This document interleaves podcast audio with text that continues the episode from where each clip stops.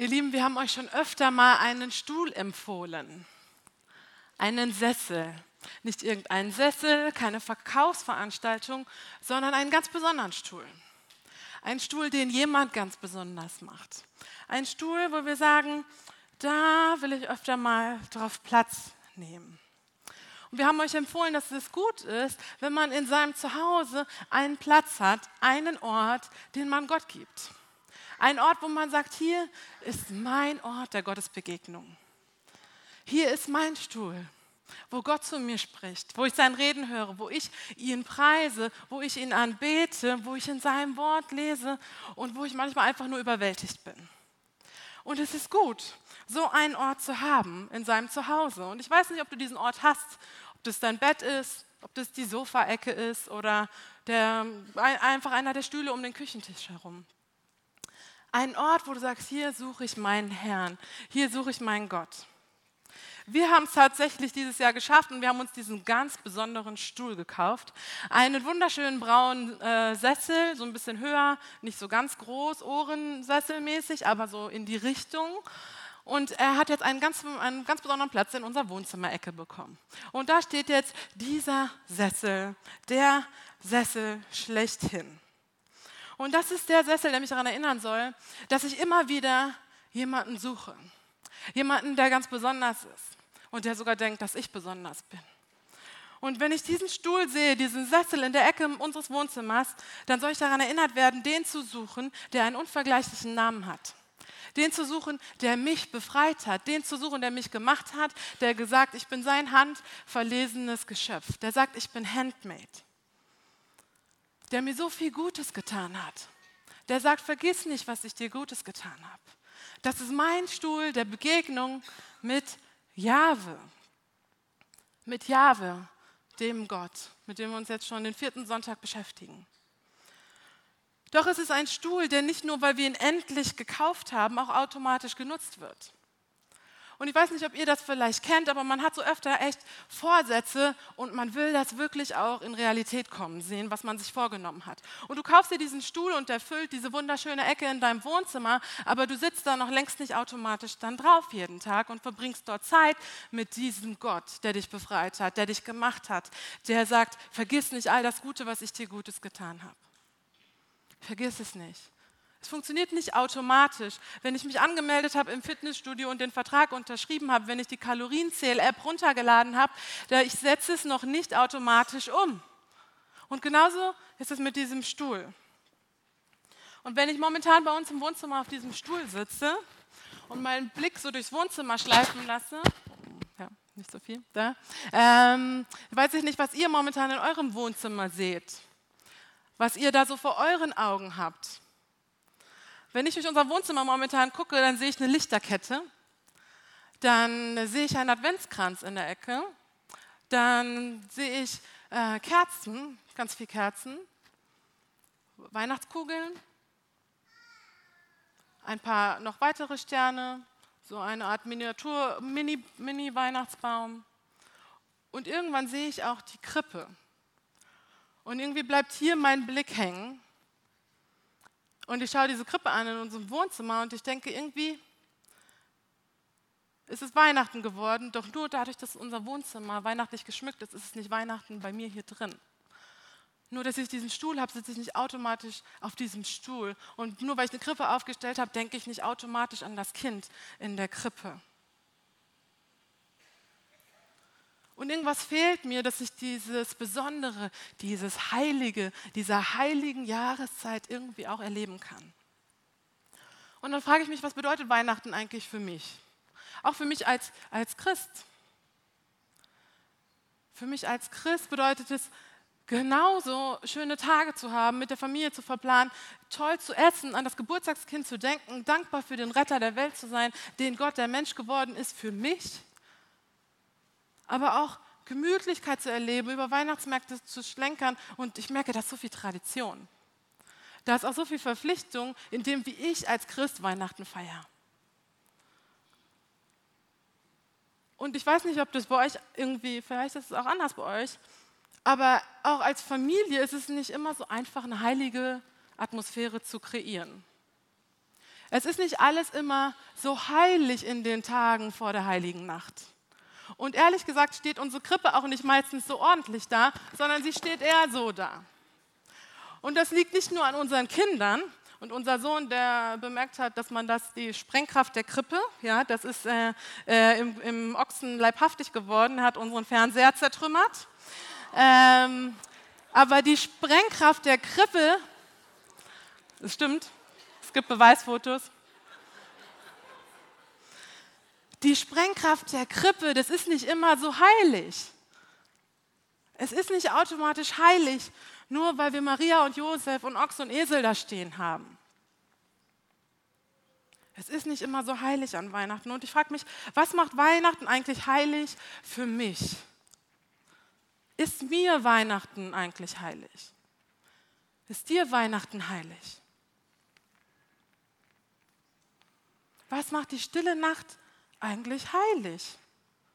Warum singen wir stille Nacht, heilige Nacht? Und irgendwie merke ich, ich muss da ein bisschen tiefer gehen und ich frage mich, was ist eigentlich Heiligkeit? Was macht eigentlich einen heiligen Gott aus? Und vielleicht geht es dir da ganz anders. Und für du bist so ein richtiger Weihnachtsmensch. Und wenn du durch die Stadt gehst, dann hältst du immer wieder vor Ehrfurcht inne und sagst, wow, wir haben so einen wunderbaren Gott, der Mensch geworden ist. Alles ist so heilig und ich sehe nur Freude und Jubel um mich herum und keinen Streit und nichts. Und ich sehe nur diesen wunderbaren Gott, der sein Licht auf mein Zuhause strahlen lässt. Vielleicht geht es dir auch so.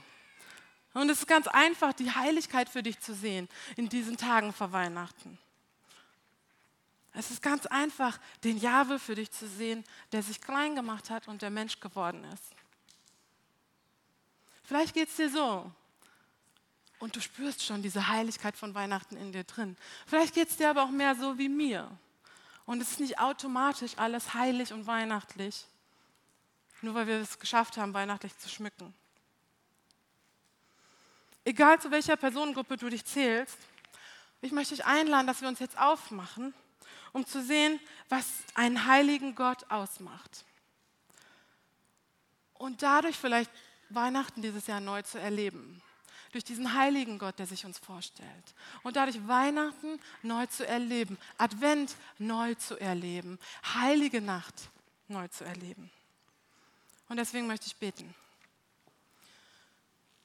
Vater Gott, wir brauchen dich. Wir brauchen dich, dass du uns neu zeigst, wer du bist und was wir mit dieser Weihnachtszeit, die du uns geschenkt hast, anfangen sollen. Wir bitten dich, dass du jetzt zu uns sprichst. Und wir preisen dich. Du bist der Jahwe Gott. Du bist unser Schöpfer Gott. Du bist unser Befreier Gott. Du bist der, der einen unvergleichlichen Namen hat und der uns heute Morgen auch begegnen möchte. Der heute Morgen zu uns sprechen möchte. Und ich bitte dich, dass du uns hilfst, das nicht zu verpassen, was du uns heute zuflüstern möchtest. Was du uns vielleicht auch laut ins Ohr sagen möchtest heute Morgen.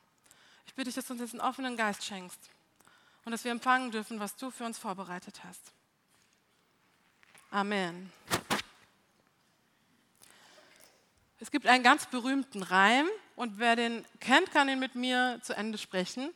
Ach, wie gut, dass niemand weiß. Ich wusste, ihr lasst mich nicht im Stich. Das ist sehr gut. Es gibt einen, diesen ganz berühmten Reim, manche kennen ihn vielleicht, die noch nicht so lange in Deutschland wohnen, kennen ihn vielleicht nicht.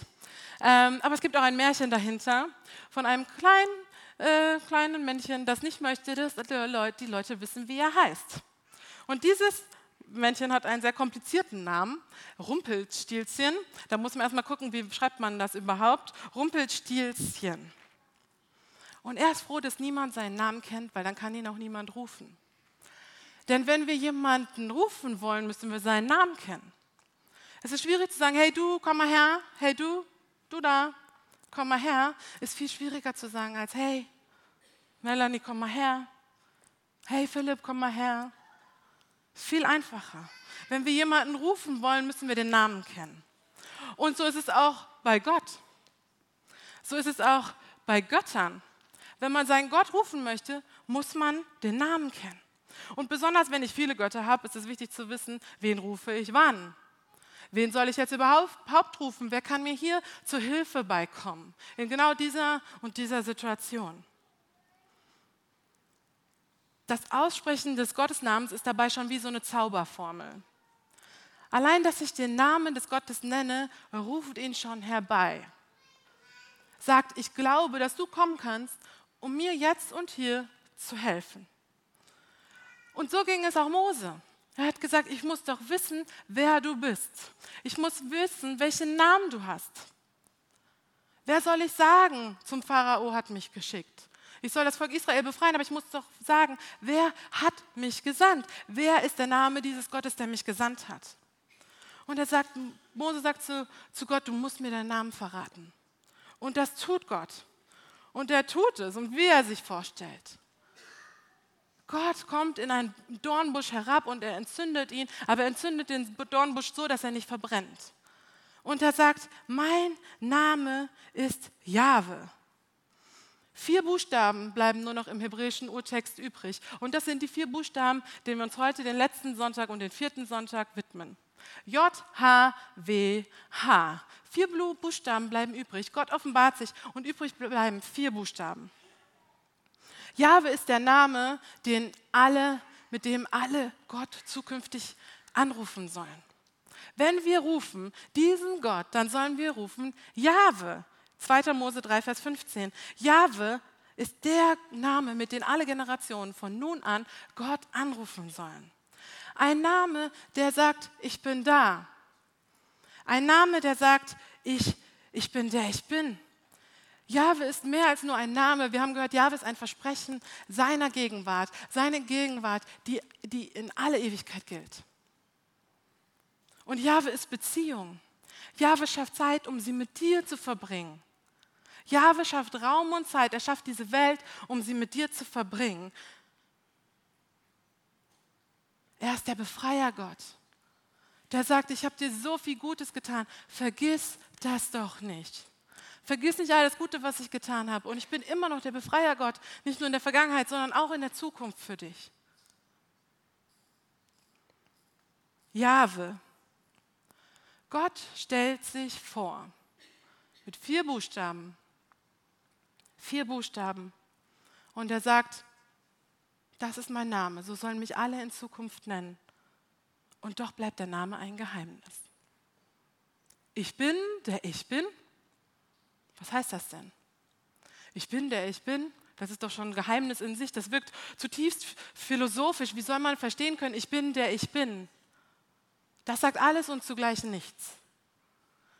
Ja, gibt Mose eine Antwort. Er hat einen Namen gefordert und Jahwe gibt Mose den Namen, den er gefordert hat, aber eigentlich bleibt er immer noch ein Geheimnis. Eigentlich bleibt der Name ein Geheimnis. Der Name, den man noch gar nicht aussprechen kann, wo niemand weiß, wie man ihn richtig ausspricht. Warum? Gott gibt Mose nicht das Geheimnis seines Wesens preis. Er sagt, warte ab. Warte ab und ich werde dir zeigen, wer ich bin. In meinem Wirken, in dem, wie ich mein Volk Israel durch dich aus Ägypten befreien werde, wirst du merken, wer ich bin. Allein schon Jahwes Name ist anders. Er ist ganz anders als bei allen Religionen in, im Volk Israel, in der Region Israel, in allen Ländern um Israel herum. Das gab es nicht. Es gab keinen Gott mit so einem komischen Namen. Die Götter hatten Namen, da wusste man, mit wem man es zu tun hatte. Da wusste man, was dahinter steckt. Ob es um Fruchtbarkeit oder Wetter oder was auch immer ging. Man wusste, wenn man den Namen des Gottes aussprach, welchen, welchen Sinn er hatte, welches Wesen er inne hatte. Doch Jahwe stellt sich vor und er bleibt ungreifbar. Jahwe bleibt immer noch verborgen und geheimnisvoll. Er bleibt anders, er bleibt einzigartig, unvergleichlich. Er bleibt wahr. Warum? Warum? Weil er heilig ist. Und wie heilig sich dieser Gott Elia vorgestellt hat, das wollen wir erzählen.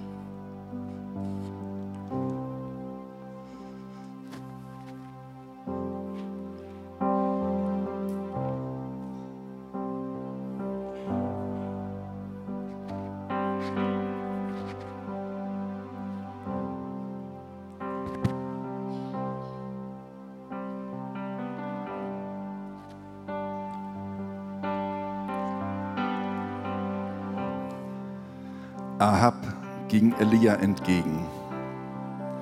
Sobald er ihn sah, rief er aus, Bist du es, Verderber Israels?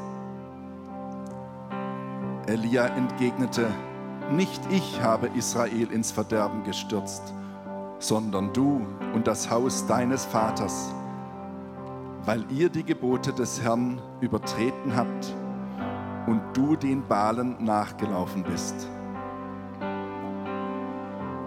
Doch schick jetzt Boten aus und versammle mir ganz Israel auf dem Karmel.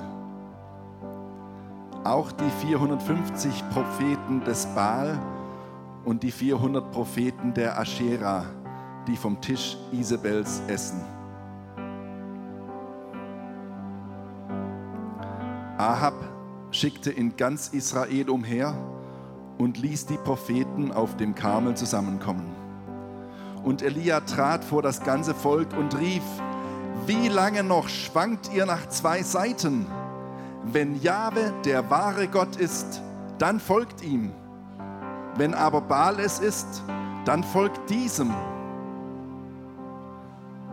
Doch das Volk gab ihm keine Antwort.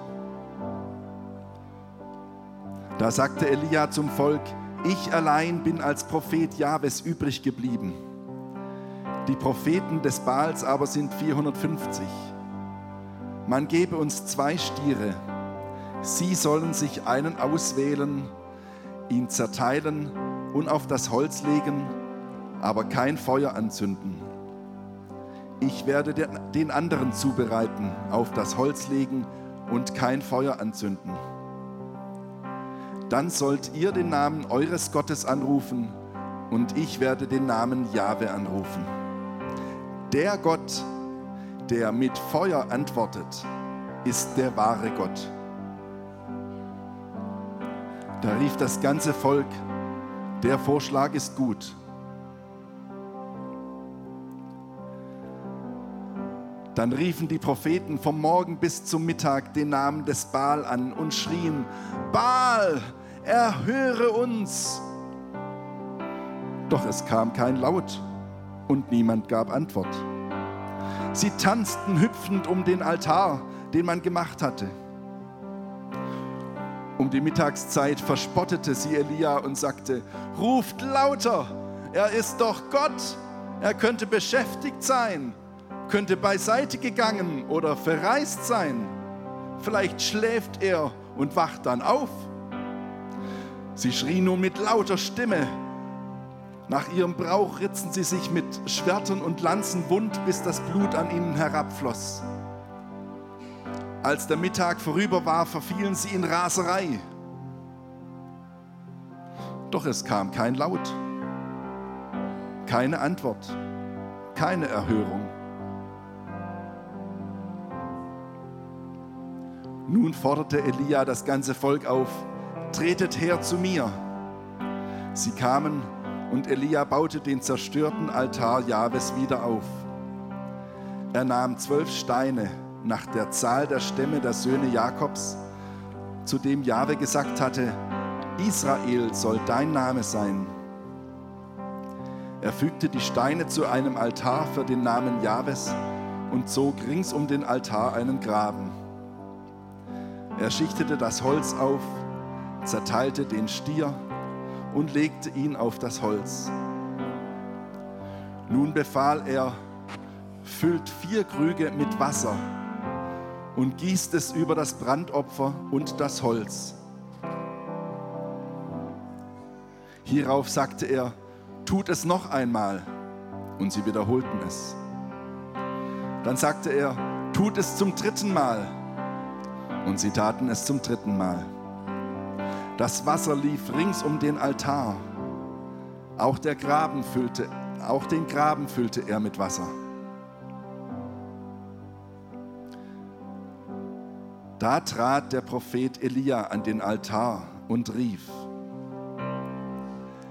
Herr, Gott Abrahams, Isaaks und Israels, heute soll man erkennen, dass du Gott bist in Israel dass ich dein Knecht bin und all das in deinem Auftrag tue. Erhöre mich, Herr, erhöre mich. Dieses Volk soll erkennen, dass du, Jahwe, der wahre Gott bist und dass du sein Herz zur Umkehr wendest.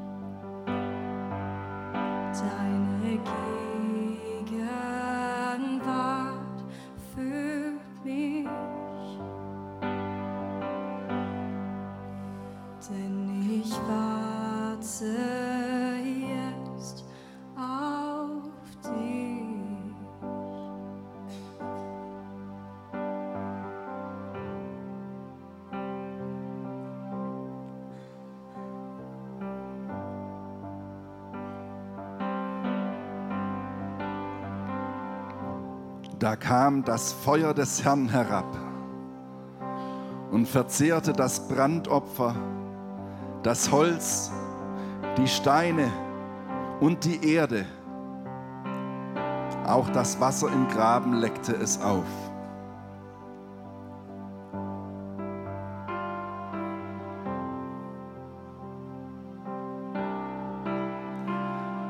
Das ganze Volk sah es, warf sich auf das Angesicht nieder und rief, der Herr ist Gott, Jahwe ist Gott.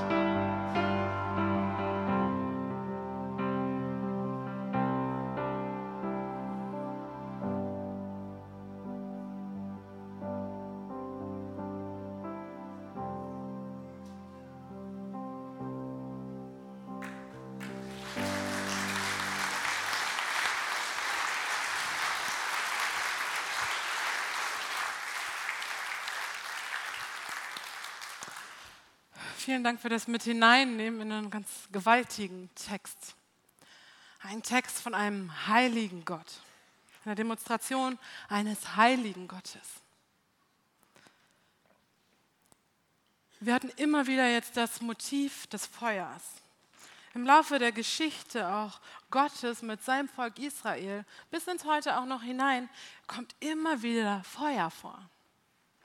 Da ist der Gott, der aus dem Feuer herausspricht. Da ist ein Gott, der in das Feuer hineinspricht. Da ist ein Gott, der mit seiner Feuersäule nachts das Volk Israel durch die Wüste begleitet. Und am Anfang der Predigtreihe haben wir gehört, das ist ein Gott, der heute noch in dein Feuer hineinkommt, der hinkommt zu dir.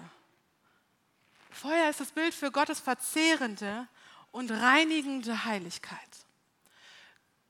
Feuer verzehrt. Und Feuer heiligt. Feuer macht etwas wieder rein, was unheilig war. Alles Unheilige muss von diesem Feuer vernichtet werden. Selbst der Boden um den Altar herum hier in der Geschichte. Alles wird vernichtet.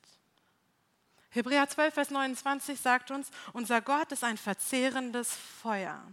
Unser Gott ist ein verzehrendes Feuer. Und diesem verzehrenden Feuer ist Israel nun verpflichtet. Dieses verzehrende Feuer ist nun der Gott Israels. Jahwe hat Mose auserwählt und dadurch auch das ganze Volk Israel. Und Israel hat fortan nur noch einen Auftrag. Einen Auftrag. Den Namen Jahwes zu heiligen. Israel soll nun den, Name, den Namen Jahwes heiligen nach außen, aber auch nach innen. Und man heiligt den Namen eines Gottes, indem man nur an ihn glaubt, indem man keine anderen Götter neben diesem Gott hat. Man hat einen reinen Glauben. Doch damit hatte Israel schon immer ein Problem. Denn ihr Lieben, Israel ging gerne fremd. Israel dachte immer, was die anderen haben, scheint ein bisschen verlockender. Und Israel missachtete ganz oft das, was Gott eigentlich heilig genannt hatte. Ihr Lieben, die Versuchung ist manchmal ganz schön schön. Und man denkt, die Baalspropheten, die tanzen so viel schöner als man selbst.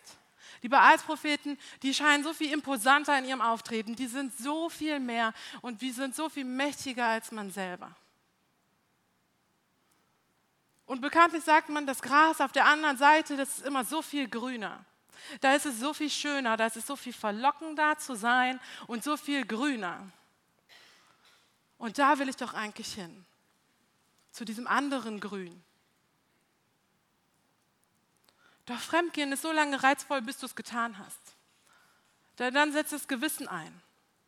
Hoffentlich zumindest. Dann ist kein Reiz mehr da. Jetzt hat man es ja schon getan. Doch manchmal scheinen diese Tänze der anderen so viel interessanter als das eigene. Und Jahwe wusste, dass das Volk, was er erwählen würde, dass es ihn immer wieder enttäuschen würde. Dass es ihn immer wieder nicht nach außen und nach innen heiligen würde. Dass es nicht immer einen reinen Glauben vorzuweisen hatte. Jahwe wusste das. Dass sein Volk damit hadern wird, nur ihn, ihm alleine die Ehre zu geben. Nur ihn allein zu ehren. Und so war es auch. Israel ließ sich immer wieder auf andere Götter ein. Israel vermischte immer den Namen Jahwes auch mit anderen Göttern. Die Kulte, die Riten, die Traditionen, die Kultstätten, all das wurde immer wieder vermischt im Laufe der Geschichte. Doch das erste Gebot lautet, du sollst keinen anderen Gott neben mir haben. Du sollst keinen anderen Gott neben mir haben, sagt Jahwe. Ich bin ein Gott. Und es gibt niemand anderen. Und das zweite Gebot sagt gleich, und du sollst hier kein Bild von Gott machen, von gar keinem Gott. Nicht nur von Jahwe nicht, sondern von gar keinem Gott, weil ganz Israel übersät war von Bildern, von Kultstätten für alle möglichen Götter. Man wollte niemanden vergessen. Jede, jeder Winkel, jede Ecke, jede Höhe des Landes, da hatte man ein Heiligtum gebaut. Für irgendeinen Gott. Da gab es einen Altar. Da wurde jemand geehrt. Und Israel ehrte nicht immer auf jedem dieser Heiligtümer, auf jedem Berg Jahwe, sondern auch andere Götter. Doch du sollst keinen anderen Gott neben mir haben. Und dann sagt Elia hier in Vers 24, wir sind in 1. Könige Kapitel 18, Vers 24, der Gott, der mit Feuer antwortet, ist der wahre Gott. Wie sollte man in all dem Angebot wissen, wer der wahre Gott ist? Und Elia sagt, er wird sich selbst beweisen. Der Gott, der mit Feuer antwortet, das ist der wahre Gott. Und Elia wusste, wer das letzte Wort haben würde. Elia wusste, wer der einzige Gott war. Elia wusste, wer der wahre Gott war, wer der besondere Gott war, wer der sein wird, der mit Feuer antworten wird. Elia wusste, wer heilig ist. Elia wusste es. Jahwe ist heilig. Jahwe ist der heilige Gott. Und Israel sollte nur Jahwe verehren, nur Jahwe, niemand anderen, weil nur er heilig ist, weil kein anderer heilig ist. Und dann schafft Elia hier diesen unglaublich waghalsigen Raum. Und er sagt, ich zeige euch jetzt, wer der wahre Gott ist. Und dann werden zwei Altäre aufgebaut und jetzt Elia setze alles darauf, dass sich dieser Gott, sein Gott Jahwe, der heilig ist, der der Einzige ist, der sich, dass dieser sich jetzt zu ihm stellen würde und auf sein Gebet hören würde. Und Elia öffnet diesen Raum und er hofft, dass Jahwe kommt und das Feuer fallen lassen wird. Er wusste, Jahwe ist der wahre Gott. Elia wusste, alle anderen Götter sind nur menschengemacht. Alle anderen Götter sind fake, sie sind nicht echt. Sie haben keine Macht, sie können nichts. Sie können kein Feuer vom Himmel fallen lassen. Nur Jahwe kann. Jahwe ist der Ich bin, aber er ist, auch der Ich kann, weil er der einzige Gott ist. Und er kann Feuer vom Himmel fallen lassen. Und ein für alle Mal hat sich Elia erhofft, dass mit diesem Feuer, was vom Himmel fallen würde, dass Israel verstehen würde, dass es die anderen Götter gar nicht braucht mehr dass es die Baalspropheten nicht mehr braucht, dass es das Grün der anderen Seite nicht mehr braucht, sondern dass es den wahren Gott hatte und den anzubeten, das Einzige, was ist, was zählt. Da ist nur Jahwe und ihm allein gebührt alle Ehre. Jahwe allein gebührt alle Ehre. Er verdient alle Ehre. Es gibt keinen anderen, der Ehre bekommen sollte, bei dem Ehre ankommen würde. Wenn wir jemand anderen ehren, dann geht es in die Luft, es verpufft, weil da niemand ist. Aber wenn wir Jahwe ehren, dann kommt es an. Und Jahwe wird geehrt und seine Einzigartigkeit wird anerkannt, seine Unvergleichbarkeit wird anerkannt von Elia und Jahwe stellt sich zu ihm und er lässt das Feuer vom Himmel kommen. Jahwe erhörte Elias Gebet und das Feuer kommt. Der Gott mit dem Feuer, der mit dem Feuer antwortet, der kommt. Doch Elia fragt, wie lange, wie lange noch? Wie lange wollt ihr noch nach zwei Seiten schwanken?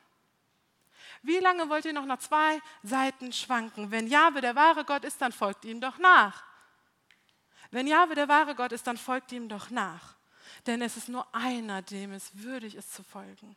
Einen Gott, den es wirklich gibt, der das Feuer fallen lässt. Es gibt nur einen Gott und der ist der wahre Gott. Und weil er der einzige Gott ist, ist er heilig.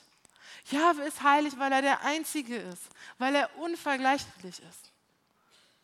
Und deswegen ist er würdig, dass wir ihn heiligen, nach außen und nach innen. In Ezekiel 38, Vers 23 steht, so werde ich mich als groß und heilig erweisen und mich vor den Augen vieler Nationen zu erkennen geben. Dann werden sie erkennen, dass ich der Herr Jahwe bin. Römer 14, Vers 11, so wahr ich lebe, spricht der Herr, vor mir wird sich jedes Knie beugen und jede Zunge wird mich preisen. Jahwe selbst hat seinen Namen Mose offenbart. Jahwes Wirken hat das ganze Volk Israel befreit. Jahwe stellt sich nun ganz machtvoll und imposant zu Elia auf diesem Berg Kamel. Und Jahwe ist es, der einmal aller Welt zeigen wird, was sein Name kann. Was Jahwes Name kann. Einmal werden alle Götter bloßgestellt werden. Einmal werden alle anderen Kulte und Riten vernichtet sein. Und alle Menschen werden anerkennen, dass Jahwe der Herr ist. Wir müssen nicht länger nach zwei Seiten schwanken. Wir sind eingeladen, auf der richtigen Seite zu stehen. Auf Jahwes Seite. Schwankt nicht länger nach zwei Seiten, denn der wahre Gott hat sich doch erwiesen, er hat sich bewiesen, schon die ganze Geschichte über hinweg und heute immer noch.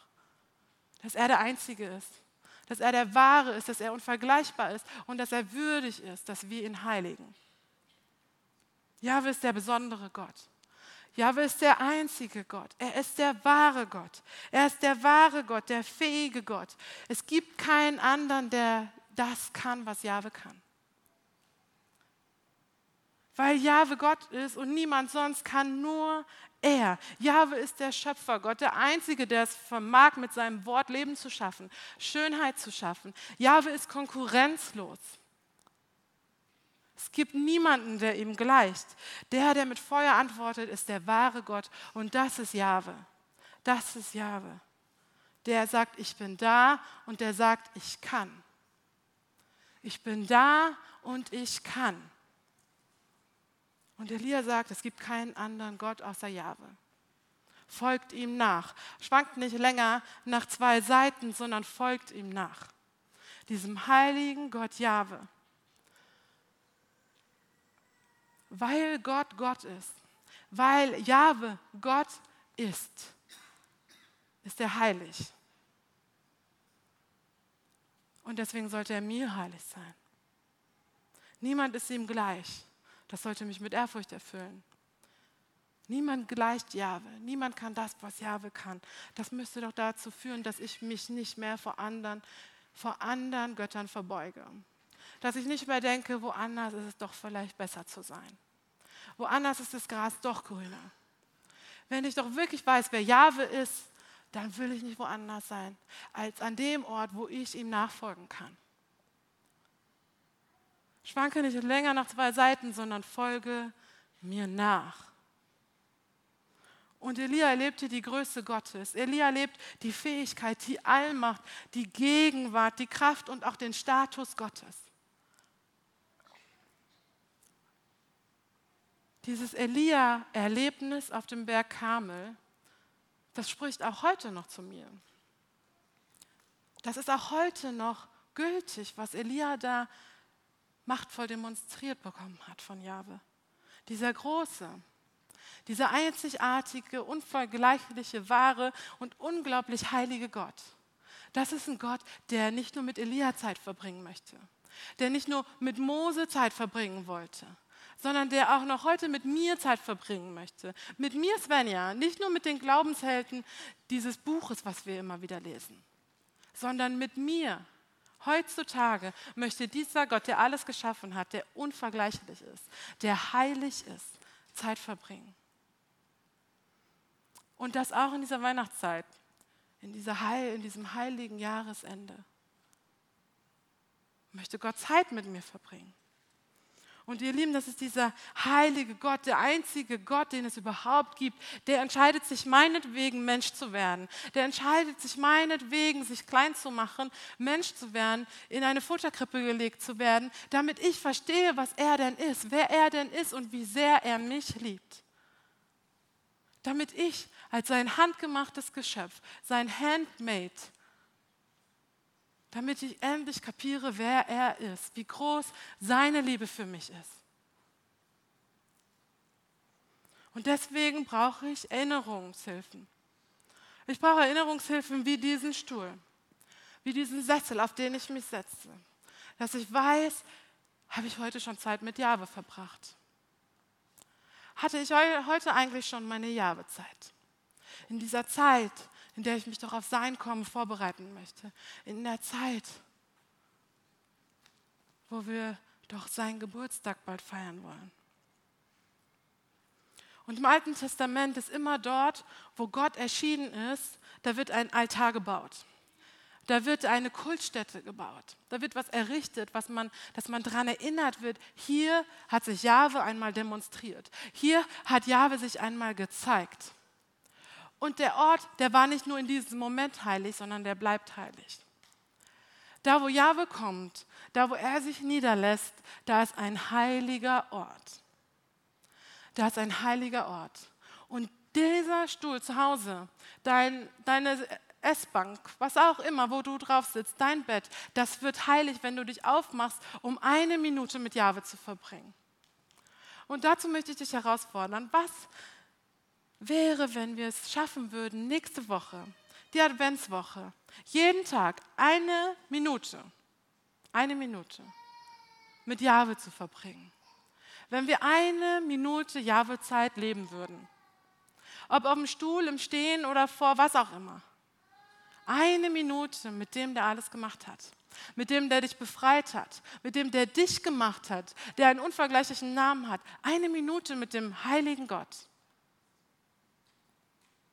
Eine Minute mit dem heiligen Gott.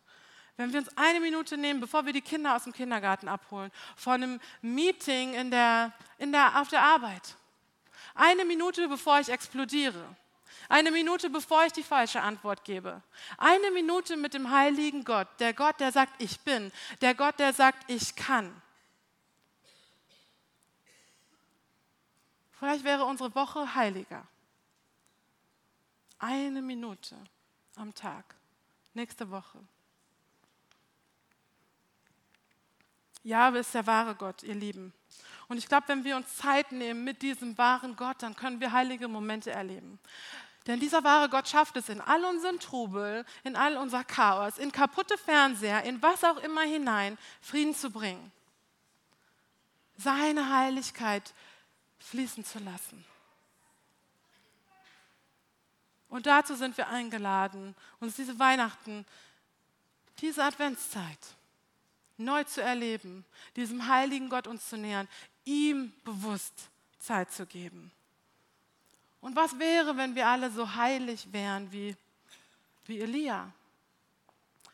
Was wäre, wenn wir alle so heilig wären, dass wir mehrere Minuten am Tag nächste Woche mit Jahwe verbringen?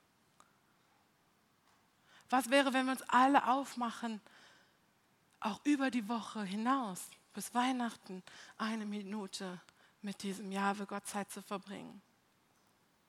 Wie würde unser Weihnachten aussehen? Wie würde unsere Familie aussehen? Wie würde unsere Gottesbeziehung aussehen? Wäre dann es nicht wirklich heilige Nacht?